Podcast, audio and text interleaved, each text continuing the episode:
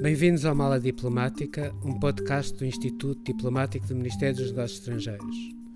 Meu nome é José de Freitas Ferraz e sou diretor do Instituto Diplomático. Neste espaço vamos conversar com diplomatas e outras pessoas ligadas à política externa para conhecer melhor tanto as suas experiências de vida como diversos temas da política internacional.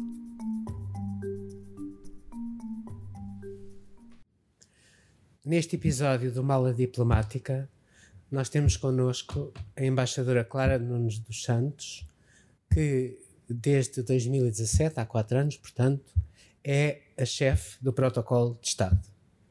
A embaixadora Clara Nunes dos Santos entrou para o Ministério em 1986, esteve colocada na embaixada em Bruxelas e na representação permanente em Bruxelas, foi embaixadora em Oslo, e em Lisboa teve igualmente várias funções de chefia, na Direção-Geral dos Assuntos Europeus e na Direção-Geral da Política Externa.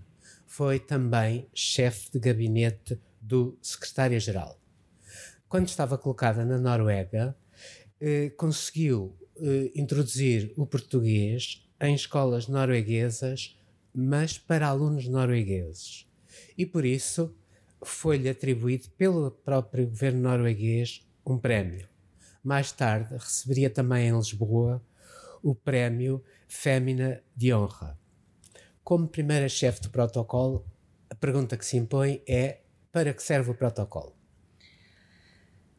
Bom dia, obrigado pelo convite para estar neste, neste podcast. À pergunta para que serve o protocolo, eu diria serve para tudo. E temos que pensar que o protocolo existe desde que os homens enterraram os seus primeiros mortos, desde que celebraram as primeiras celebrações de casamento, desde que assinaram os primeiros acordos, desde que formaram os primeiros cachimbos de paz. E todos nós aplicamos o protocolo nas nossas vidas todos os dias, nas relações familiares, nas, nos, nos almoços com amigos. Nós sentamos as pessoas de idade juntas, não pomos um jovem de 12 anos com uma pessoa de 80 num jantar de primos. Nós, nos amigos, tentamos colocá-los de forma a que possa o jantar, o, o, almoço ser desfrutado da forma mais simpática possível. Nas empresas, também, as empresas que se encontram para, encontro, para almoços de trabalho, que querem fazer um negócio, também obedecem a determinadas regras na organização uhum. e finalmente extrapolamos tudo isso para os Estados. Portanto, no fundo, o protocolo, protocolo é algo que está inerente à, à, à natureza humana. E, e, em rigor, como diria o Talleyrand, só os tolos é que fazem pouco do protocolo. Uhum porque é muitas vezes encarado com alguma ironia, contida e às vezes não contida, ou, ou muitas vezes um deslumbramento ingênuo, às vezes um deslumbramento que pode ser ridículo, mas a verdade é que o protocolo é essencial. Claro que, como chefe de protocolo do Estado, a minha uh, função é assegurar que nos atos oficiais tudo se passe com os objetivos que o protocolo pretende atingir, que são a previsibilidade, a segurança e a dignidade o que eu queria tentar explicar é que todos nós aplicamos isso na nossa vida. Quando organizamos um casamento, por exemplo, nós organizamos mesas dos casamentos com todo o cuidado. Antigamente, e as regras mudam, os sinais mudam. Eu lembro quando, quando era nova, havia a mesa dos noivos com os pais e os avós, era uma coisa um bocado triste. Hoje em dia, a mesa dos noivos é só os amigos. Enfim, isto para dizer que o que se pretende é que qualquer ato ou evento seja realizado de uma forma que deixe os participantes e os organizadores felizes porque isso tem as consequências naturais, uhum. em termos pessoais, empresariais e, finalmente, em termos de relações de Estado. Nas relações de Estado é muito importante porque uh, a criação de um bom clima, de um de, de, ambiente, de uma boa atmosfera, uhum. é essencial para o, o desenrolar das conversas e para o resultado final e as pessoas bem dispostas, felizes, bem alimentadas, bem tratadas, que tratadas com dignidade, estão mais predispostas a ceder, ou não direi ceder, ou alcançar um compromisso que vá ao encontro dos interesses das duas partes. E essa é a importância do protocolo. No fundo, também é um instrumento de política externa. E serve igualmente para assegurar, julgo eu, a igualdade entre os países, a igualdade entre as nações. É verdade, o protocolo é muito cuidadoso. Todos nós sabemos uhum. que como é, é, como os homens não são são todos iguais uns são mais iguais que os outros e os estados Sim. é a mesma coisa. De qualquer maneira as regras das, das relações internacionais tendem a, a obter um tratamento que mesmo que saibamos que na prática pode, há sempre diferenças em termos formais um Estado é sempre tratado igual ao outro. As regras no exita de Estado são sempre as mesmas. Se é uma visita de Estado, tem regras que se aplicam aos grandes países do mundo e aos pequenos países do mundo. E isso para, também para as visitas sociais, as visitas de trabalho. Eh, e os Estados são sempre tratados preferencialmente e de uma forma nas organizações internacionais claro. é por ordem alfabética que se sentam. Os embaixadores uh, são tratados e hierarquizados e ordenados no país onde estão acreditados pela ordem de chegada. Até é curioso referir que foi o Marquês de Pombal que se lembrou que, lacerado pelas dúvidas do casamento de uma, de uma, princesa portuguesa, como é que haveria de sentar os embaixadores franceses, ingleses, Santa Sé, e então propôs que fossem hierarquizados pela ordem de chegada. E falhou na altura, no século XVIII, mas no hum. século XIX, na Conferência de Viena, essa foi a regra, hum, porque é muito importante. Hum, as negociações do Tratado de Westfália demoraram dois meses para definir a ordem em que estavam sentados à mesa, para ver a importância Sim. que isso tem. Claro. Neste momento, esta é a regra aplicada em qualquer lugar do mundo. Os embaixadores, se o embaixador dos Estados Unidos ou da, da, União, da Rússia chegar depois do embaixador de um país mais pequeno, ficará hierarquizado, sentado, uh, uh, ordenado num, de uma forma subsequente, depois. Ao protocolo de Estado e à chefe do protocolo de Estado cabe igualmente organizar visitas do Presidente da República ao estrangeiro. Como é que essas visitas são organizadas? São organizadas, um, primeiro, uh, o acordo da data e depois, com o apoio da Embaixada Local, há uma missão preparatória onde o país uh, que nos vai receber apresenta a sua proposta de, de, de programa, que nós uh, validamos in loco e, e, e, obviamente, tentamos assegurar, mas não é muito difícil, porque, de uma forma geral, as relações internacionais são muito antigas e as regras são universais. Eu, de uma forma geral, as regras que nós aplicamos em Portugal vejo aplicadas em qualquer outro lugar que nós visitemos o chefe de Estado visitante está sempre à direita do anfitrião, há sempre uma cerimónia oficial de militar ou com honras militares ou, para, ou, ou, algo semelhante, um jantar, encontros. E, portanto, nós validamos esse programa em antecipação, regressamos, propomos ao Sr. Presidente e depois, quando, quando vamos, já estamos confortáveis. Precisamente, a grande, um dos objetivos eh, principais do, do, do, protocolo é a previsibilidade, é assegurar que nós, todos nós sabemos o que vamos fazer, é o mesmo numa cerimónia. O Ministro tem, tem que saber onde está sentado, o Sr. Presidente tem que saber o que vai acontecer e nós antecipamos isso fazendo uma visita preparatória e combinando tudo com o Estado que nos recebe. Não quer dizer que às vezes não haja surpresas, que quando está tudo combinado e depois nós chegamos e apresentam-nos algo diferente. Nunca é nada uhum. de escandaloso, mas temos que estar preparados para os imprevistos. É um dos grandes desafios do protocolo, são os imprevistos. Na realidade, para os imprevistos é preciso improvisar. É preciso improvisar. E aconteceu alguma vez uh, episódios Ai, em que teve vezes, que. Muitas vezes, muitas vezes. Um, um, Lembro-me de um exemplo que é muito conhecido, porque o pastor Bolsa Serrano refere de um jantar onde os eh, personagens, ministros do presidente chinês que estavam na mesa principal não, não, não compareceram, ou alguns mesmo chegaram e saíram. Muitas vezes temos um, um, um almoços onde, ou, jantares ou cerimónias onde aparecem pessoas de surpresa de nível muito elevado. Uhum. E isso implica parar tudo e mudar a mesa, mudar o sitting em situações de grande. Por isso é que eu costumo dizer que o grande amigo do protocolo são as cadeiras móveis, estas, uhum. porque, no, no, porque essas podemos pôr mais uma. Na, na, na, fila, podemos tirar. Quando é fixo e as pessoas já estão sentadas, é muito, e sobretudo quando é em cima da hora, é, é, não há palavras para escrever. O que quer dizer uma pessoa tem que se cegar para a direita ou para a esquerda. É claro. terrível. Eh, esse, é, esse desafio é muito recorrente. Pessoas que aparecem à última hora ou que não aparecem. O que, se o nível dessa, dessa entidade é muito elevado, pode ser muito grave, porque se está nas primeiras filas, na mesa de honra, e não aparece, não, a cerimónia não pode estar um lugar vazio, não pode.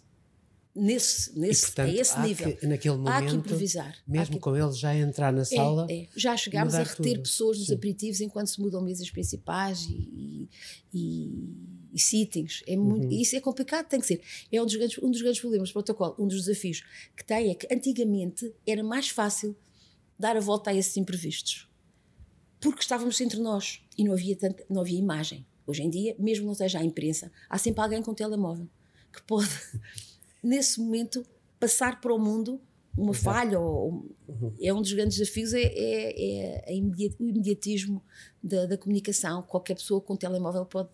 Claro. Mas relativamente à comunicação, uma das coisas que muitas vezes nós podemos ver na televisão, por exemplo, é, uh, no fundo, o relacionamento que existe entre o protocolo e os repórteres de imagem, que obviamente querem entrar e querem estar em cima e querem ter as melhores imagens possíveis. Isso é também, digamos, uma das áreas em que é difícil gerir e que é necessária a improvisação. Improvisação, não, não, não, porque nós já sabemos que, uhum. que o papel da, da, imprensa é esse mesmo e, e, compreendemos, e compreendemos. É verdade que a pressão da imprensa em cima, num cortejo, uh, em cima do, do, das, das, entidades, a tirar fotografias, tira muita da dignidade da cerimónia.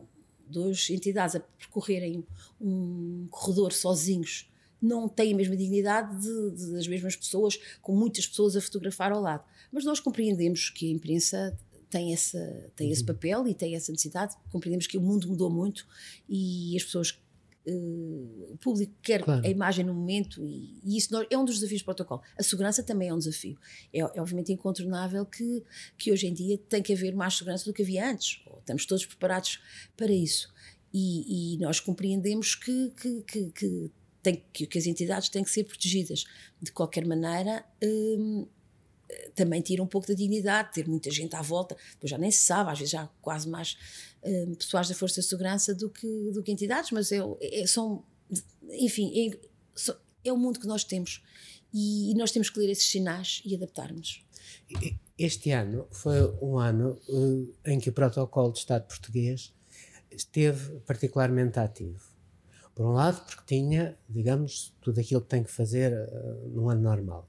Mas, para além disso, teve a presidência portuguesa com bastantes eventos que, aqui em Portugal, grandes, como a Cimeira do Porto, a Cimeira Social, encontros em Coimbra, numa série de sítios, em Lisboa, inclusivamente, mas houve também as, uh, as exéquias uh, fúnebres do presidente Jorge Sampaio que, obviamente, o protocolo teve que estar envolvido e a, a acompanhar e a preparar. Como é que foi este ano? Foi um ano intenso. Uh, de facto, nós colaborámos muito com a estrutura de missão para a presidência portuguesa, a EMOC, uh, em alguns eventos, independentemente. O facto de haver uma presidência portuguesa também implicou, mesmo sem ser eventos da União Europeia, houve muitas visitas a Portugal, de países não União Europeia que quiseram, enfim, falar com a presidência e, e testar o, a, a, nossa abordagem relativamente a muitos assuntos. Portanto, houve muitas visitas fora mesmo da União Europeia, que obviamente o protocolo assegurou, eh, e, e, tivemos eh, também as executivas do Presidente Sampaio, tudo isto num cenário de, de Covid, que também é um desafio, foi um desafio e constituirá para todos nós, eh, e também para o protocolo, como é óbvio, um desafio adicional. Uma coisa que eu gostava de, de, de focar é o seguinte: normalmente, a imprensa internacional e a imprensa portuguesa, quando há visitas de Estado, uh, costumam dizer se um chefe de Estado faz algo diferente, quer isto dizer, se vai andar e de repente vê pessoas e cumprimenta, que essa pessoa rompeu o protocolo. Eu, pessoalmente, considero que o protocolo são regras de bom senso e se um chefe de Estado, uh, um Presidente da República, um Primeiro-Ministro, vê, vê um ajuntamento de pessoas ou de pessoas que lhe querem falar e sai, uh, é, perfeitamente normal e não há nenhuma quebra do protocolo. Diga-me o que é que pensa sobre isto, Clara. Estamos a falar do nosso Presidente da República. como, como é óbvio. Enfim, em rigor, não, não, há nenhuma regra escrita né, que diga que um Presidente da República, quando inicia um percurso, não possa interagir ou, ou falar. Eh, num, num, enfim, em personalidades mais distantes, isso é fácil. Nós dizemos ao, ao, ao chefe de Estado em questão: uh, este é o seu caminho e, vai, e, é isso que tem que fazer. E a maior parte das pessoas fará isso. O facto de, de, de, de interromper. Mas o chefe de Estado para o chefe de Estado, a é rainha, a rainha da Inglaterra, quem quer que seja. o primeiro-ministro. Não é, eu não considero uma quebra de protocolo. Uh, o Faz que interessa é o resultado. Dele. Faz parte claro. das funções dele. Claro. O que interessa é o resultado. E se desse ato resulta uma maior proximidade, uma, no estrangeiro nós vimos muitas vezes o nosso presidente agir às pessoas. Isso tem efeitos, e são efeitos muito positivos da imagem que, que o presidente dá dele próprio e do país que ele representa. E é obviamente, pode ser para o protocolo mais complicado, porque atrasa, normalmente o, para o protocolo é uma questão de atraso do uhum. programa, porque se, se, se, há muitas interrupções e paragens, nós não podemos chegar ao minuto 12.4 ou 12.5 como está previsto no programa. Para a segurança é um, é um desafio muito maior. Mas, eh, enfim, uh, tudo, tudo se faz e eu penso que os resultados são superiores aos, aos custos. Eu estive envolvido em várias preparações de visitas uh, internacionais, tanto nas embaixadas, e isso, não como, como membro do protocolo, nem como chefe de protocolo, porque nunca fui, e, mas eu notei que, por vezes, havia uma série de, de, de pedidos mais ou menos uh, difíceis de, de, obter ou de, dar a resposta, e nós tínhamos que fazer a gestão disso também. Isso acontece convosco no protocolo de Estado? Durante algumas. Eh, durante... Acontece, acontece. Hum, eh, na preparação do programa, há muitas entidades que sugerem acrescentar um ponto ou outro. Isso, isso, e eram pontos de interesse, mas os dias têm 24 horas e os dias úteis têm 12 no máximo. E, portanto, muitas vezes há muitos pedidos de visitas e que temos que avaliar e muitas vezes não são, enfim, contemplados por uma questão de tempo. Também há, há muitos, também há quando há jantares ou banquetes, também há muitos, há, obviamente, pedidos de pessoas, é o mesmo que se passa nas embaixadas, que gostariam de estar presentes. Obviamente, é uma decisão que não é do protocolo de Estado, que é avaliada uhum. por, por, pela, pela Presidente da República, pelo Primeiro-Ministro. Nós só gerimos, não, não propomos, mas não, não, não decidimos. Mas faz parte da vida, uhum. não, não, é, não é complicado com boa vontade, consegue-se acomodar muitos dos, dos, pedidos, quando fazem sentido, como é óbvio. Há, há, há pedidos que, insólitos e disparatados, há pedidos que fazem sentido, nós tentamos acomodá-los em termos de visitas, de, de, de encontros, é, são muito importantes. Quando nós próprios também percebemos que pode ser importante para a visita, para os resultados da visita, uhum. nós propomos imediatamente, temos essa sensibilidade claro. e esse poder discricionário, de uhum. propor, dizer, aqui pensamos, há esta possibilidade, acho, há, há coisas que nem se podem colocar, não é? No, no livro do, do embaixador Boza Serrano, que já citou, a certa altura ele escreve que há, há uns anos, uh, nessa altura estava em Lisboa, que a convidou para subchefe do protocolo, para número 2, um cargo que exerceu anteriormente. E que lhe respondeu: nem pense nisso, eu não sei nada de protocolo.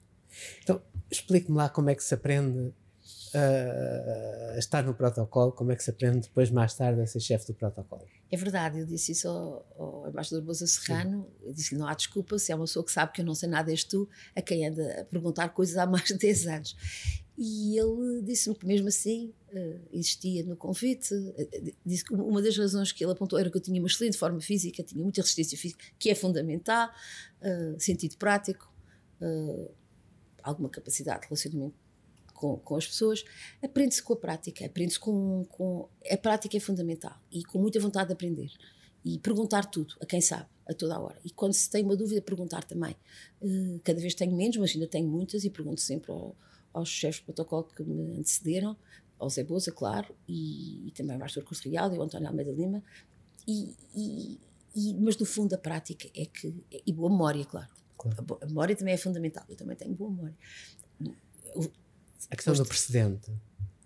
Do, exatamente. Eu tenho muito boa memória e, e, e, e, e isso é, ajuda muito. Porque claro. depois de, de haver um precedente, eu raramente me esqueço de qual, de qual foi a experiência anterior. E isso, eh, de certa forma, o protocolo são regras. E as regras repetem-se, podem se adaptar com os desafios claro. que nós temos. Hoje em dia temos muitos desafios. O protocolo, é, o protocolo não é estanque, tem que estar sempre atento aos sinais que recebe. Da sociedade civil, de, de, das uhum. entidades, do da sociedade civil.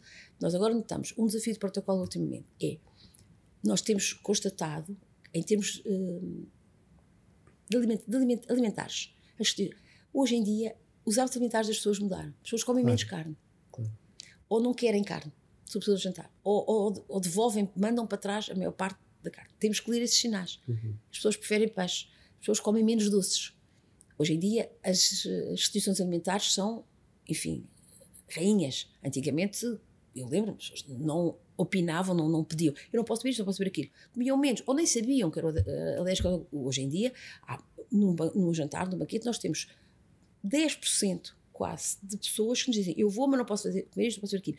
E é um trabalho adicionado. Nós temos claro. que, nessas pessoas, saber que, que tem estar sentado naquele lugar, naquela mesa, este embaixador, aquela embaixadora não pode comer glúten, tem que ter um prato especial, não pode. Uhum. São desafios que temos que ler. E é, é, nesse aspecto temos que estar sempre preparados, ler os sinais, uhum. lembrarmos dos antecedentes, mas também não nos termos só às regras sem as adaptar à, aos desafios que vão surgindo, sejam eles quais forem. Clara, que balanço faz então destes quatro anos à frente do Protocolo de Estado? Foram intensos e muito enriquecedores, em termos profissionais e humanos. E, e foi Conhecem-se um, muitas pessoas. Conhecem-se muitas pessoas. Foi um privilégio, é sempre um privilégio. Os funcionários do protocolo, uh, de facto, beneficiam desse privilégio. Tem muitas outras questões que não são tão simpáticas. A culpa é sempre do protocolo, mesmo que o imprevisto seja totalmente impossível de, de, de antecipar ou de resolver na altura. Mas é um privilégio uh, poder interagir e, e, ver como, a nível de chefe de Estado, de Primeiro-Ministro, uh, nós uh, desempenhamos o, o nosso papel no mundo. Não, isso é aquilo que acabou de referir faz sentido a, a, aquela história da culpa é tudo, toda do protocolo. Na medida em que, durante várias visitas em que eu estive uh, associado também, em que fiz parte uh, da organização dessas visitas, uh, por parte das delegações, quando qualquer coisa não estava como eles queriam, a culpa era, evidentemente, sempre do protocolo. E eu assumo rigor, terá sempre de ser do protocolo. Aqui a culpa não morre solteira, é do protocolo. É, é o último responsável. Claro. E não podemos imputar culpas uh, a um catering, a um transporte de carros, a um atraso. Sim. E às, não podemos. A um quarto de hotel. Que não está em condições. Okay. Embaixadora Clara Nunes dos Santos, muito obrigado. Obrigada pelo convite. Obrigado por ter ouvido este episódio da Mala Diplomática, um podcast do Instituto Diplomático do Ministério dos Negócios Estrangeiros. Siga-nos no Spotify, no YouTube do Ministério e no portal do Instituto Diplomático.